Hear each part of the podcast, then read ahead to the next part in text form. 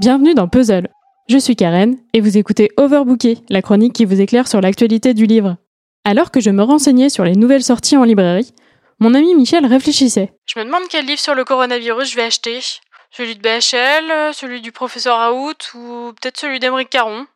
Voyant que mon ami cédait aux sirènes médiatiques, je me devais de l'orienter vers des voies plus sages et moins opportunistes. Pour cela, j'ai donc à nouveau fait appel à trois super libraires, Jessica, Manon et Elsa, que vous avez pu entendre dans l'épisode précédent. Exit donc les 120 bouquins sur l'épidémie, le confinement et l'immunité collective qui seront périmés dans 6 mois. Elles vont vous présenter des livres de fond, des sorties passées inaperçues, des maisons d'édition chères à leur cœur et des autrices qui mériteraient d'être plus connues. Commençons avec Jessica, qui a profité du confinement pour rattraper quelques titres sortis en début d'année. On commence avec Nos Espérances de l'autrice anglaise Anna Hope, un livre sorti chez Gallimard début mars. Donc ça se passe dans les années 90. C'est l'histoire de trois femmes, donc Anna, Kate et Lisa, et ça démarre où elles vivent en colocation toutes les trois dans une super grande maison au pied d'un magnifique parc, euh, donc au cœur de Londres. Bien sûr, on va pas les suivre seulement sur ce temps-là, on va les suivre sur plusieurs années. Donc euh, entre leurs histoires d'amour, leurs ruptures amoureuses, leurs enfants, pas d'enfants, enfin voilà. Chacune a un petit quelque chose et même si elles sont euh, vraiment inséparables, on sent que au fil des années, il y a des tensions qui se créent Bien sûr, comme chacun, on change, on évolue, on prend des chemins différents. Et euh, Nos Espérances, ce roman montre vraiment euh, l'amitié avec un grand A dans toutes ses complexités, c'est dur à dire, et dans toutes ses nuances. on a un côté, je dirais, à mi-chemin entre la tresse et l'amie prodigieuse. Anna Hope a également écrit deux autres romans, Le chagrin des vivants, qui suit trois femmes au sortir de la Première Guerre mondiale, et La salle de bal, une histoire d'amour extraordinaire entre deux patients d'un asile. Les romans d'Anna Hope sont très ancrés dans différentes périodes historiques et en révèlent leurs secrets, tout en étant centrés sur des personnages émouvants et des relations intenses.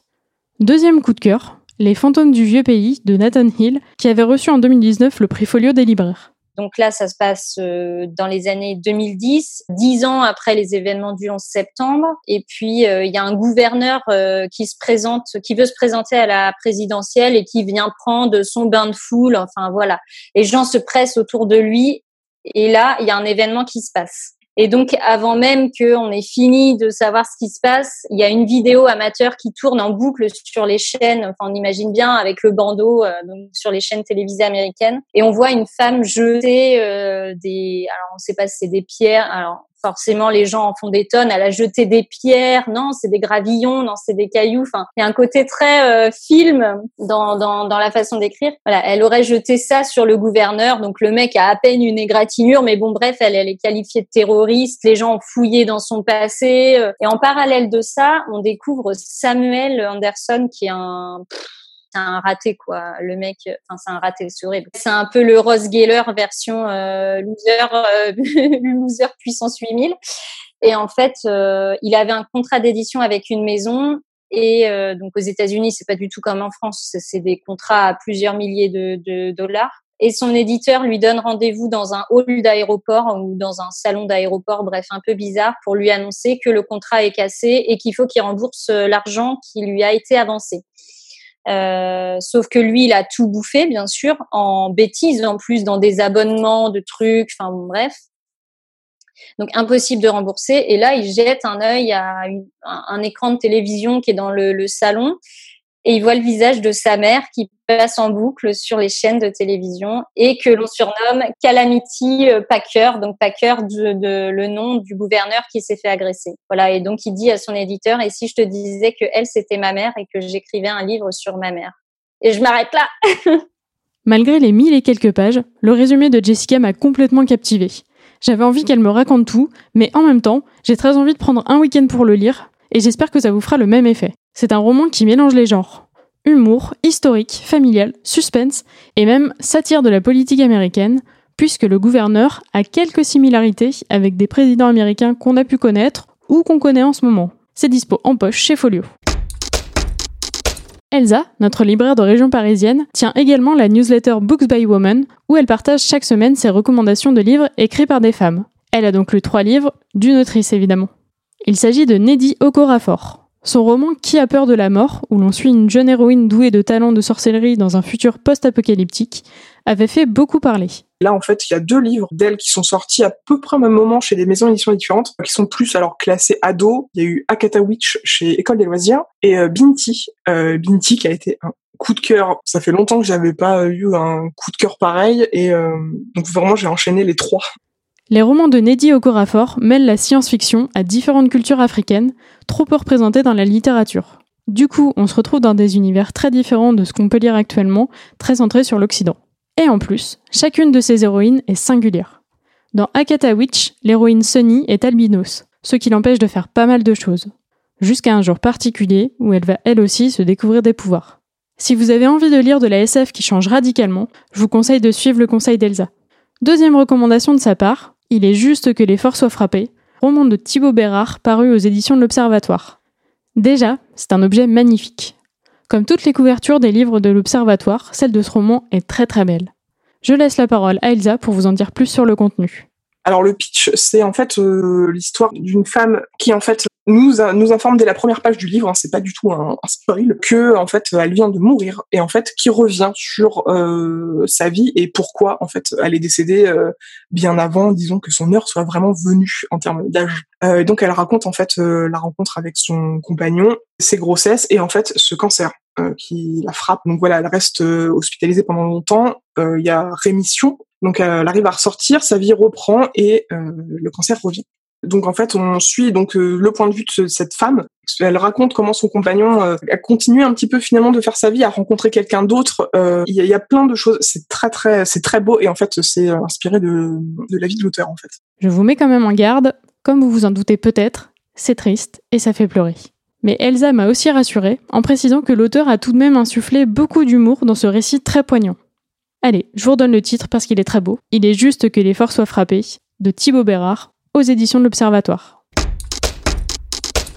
Et pour finir, une double recommandation, puisque Manon et Elsa ont toutes les deux pioché des coups de cœur dans le catalogue d'une maison d'édition au nom qui claque, dont Elsa va nous parler. J'ai découvert en fait assez récemment les éditions aux Forges du Vulcain, qu'on publié notamment à la rentrée dernière un livre qui s'appelle À crier dans les ruines de Alexandra Kochlik, qui était très bien, un premier roman également. Et en fait après j'ai euh, découvert euh, le célèbre Homme D de Luc Reinhardt, euh, publié chez la même édition. Et vraiment, ça a été pareil un très très grand coup de cœur ce livre. Et en fait, du coup, je voilà, c'est une maison d'édition que je suis euh, très assidûment, notamment parce qu'ils avaient aussi publié à la rentrée dernière euh, en science-fiction le River Solomon, qui s'appelait L'incivilité des fantômes que j'avais euh, très envie de découvrir. Je voyais euh, pas mal de médias anglo-saxons parler depuis un moment et j'étais très heureuse de, de voir cette personne enfin traduite. À crier dans les ruines, L'homme D, L'incivilité des fantômes. Je sais qu'on juge pas un livre à son titre, mais tout de même, ceux-ci sont quand même particulièrement brillants. On juge pas non plus un livre à sa couverture, mais je vous invite à aller voir celle-ci sur le site de la maison, parce que sur ce plan-là aussi, c'est esthétiquement très réussi. Par contre, on peut juger sur le contenu. Alors, qu'est-ce qu'on trouve aux Forges de Vulcain? Eh bien, des romans de genre très originaux. Reprenons dans l'ordre. À crier dans les ruines, c'est un roman qui relate l'histoire d'amour de deux adolescents bouleversés par l'explosion de Tchernobyl, et c'est aussi une histoire d'exil.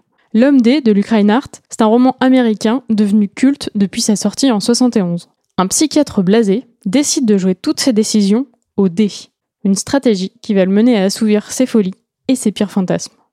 Et enfin, L'incivilité des fantômes, roman de science-fiction. C'est l'œuvre de River Solomon, une auteuriste noire transgenre. Ce que je précise parce que c'est important, non pas pour stigmatiser, mais pour la représentativité. Aster, le personnage principal, est également une personne trans. L'intrigue du roman ne repose cependant pas là-dessus, comme c'est trop souvent le cas dans la fiction. L'incivilité des fantômes, c'est un premier roman qui parle de racisme et de division sociale dans une langue novatrice. Et au cas où vous douteriez encore de la qualité du catalogue des éditions Aux Forges de Vulcain, voilà une dernière recommandation de Manon, Cochrane contre Cthulhu. Un roman euh, de KPDP euh, un peu farfelu qui fait euh, vraiment référence à Lovecraft et tout, mais que, qui a été une lecture dépaysante et extrêmement plaisante pour moi et que j'ai fortement recommandé à mes à mes clients qui avaient besoin de d'évasion. Je vous invite vraiment fort à aller explorer les publications de cette maison, qui fait partie de celles qui font leur métier avec passion et rigueur et qui jouent le jeu de la production raisonnable. Pour conclure, si vous êtes de passage en Vendée, à Angoulême ou à Massy, n'hésitez pas à aller remercier Jessica, Manon et Elsa pour leurs chaleureux conseils. Sinon, vous pouvez toujours aller demander ces livres à vos libraires préférés. Petit bonus, vous pourrez retrouver dans la description d'autres recommandations parce que j'ai moi-même malheureusement dû faire une sélection parmi les nombreuses pépites qu'elle souhaitait partager. Pour ma part, je remercie encore une fois ces trois super libraires. Ça a été un plaisir d'échanger avec elles et de pouvoir leur laisser la parole. Sur ce, je vous laisse, Michel et moi, on va revoir nos wishlists. Demain, changement de décor, vous retrouverez Julien qui vous emmène chez Gaëtan Roussel, l'ex-chanteur de Louise Attaque, pour parler de son prochain album, mais aussi de cuisine. Et moi, je vous dis à la semaine prochaine.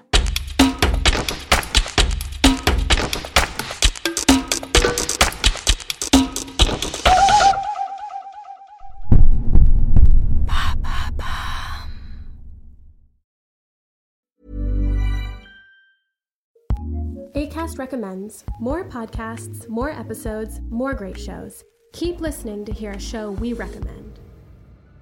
Hey friends, it's me, Sharon McMahon, longtime government and law teacher and host of the Sharon Says So podcast. Each week on Sharon Says So, I do a deep dive into fascinating historical stories, state by state, to share the history of America that you probably haven't heard. I bring you stories of espionage, sled dog heroes, presidential scandals, changemakers, law defiers, and more. And weekly, I have some of the nation's most prolific thought leaders and creators. We talk about a huge variety of fascinating topics. New episodes of the Sharon Says So podcast are released every Monday, Wednesday, and Friday, and are available on the ACAST app or wherever you like to listen. Tune in and subscribe today for your fill of brain tingling moments. ACAST helps creators launch, grow, and monetize their podcasts everywhere. ACAST.com.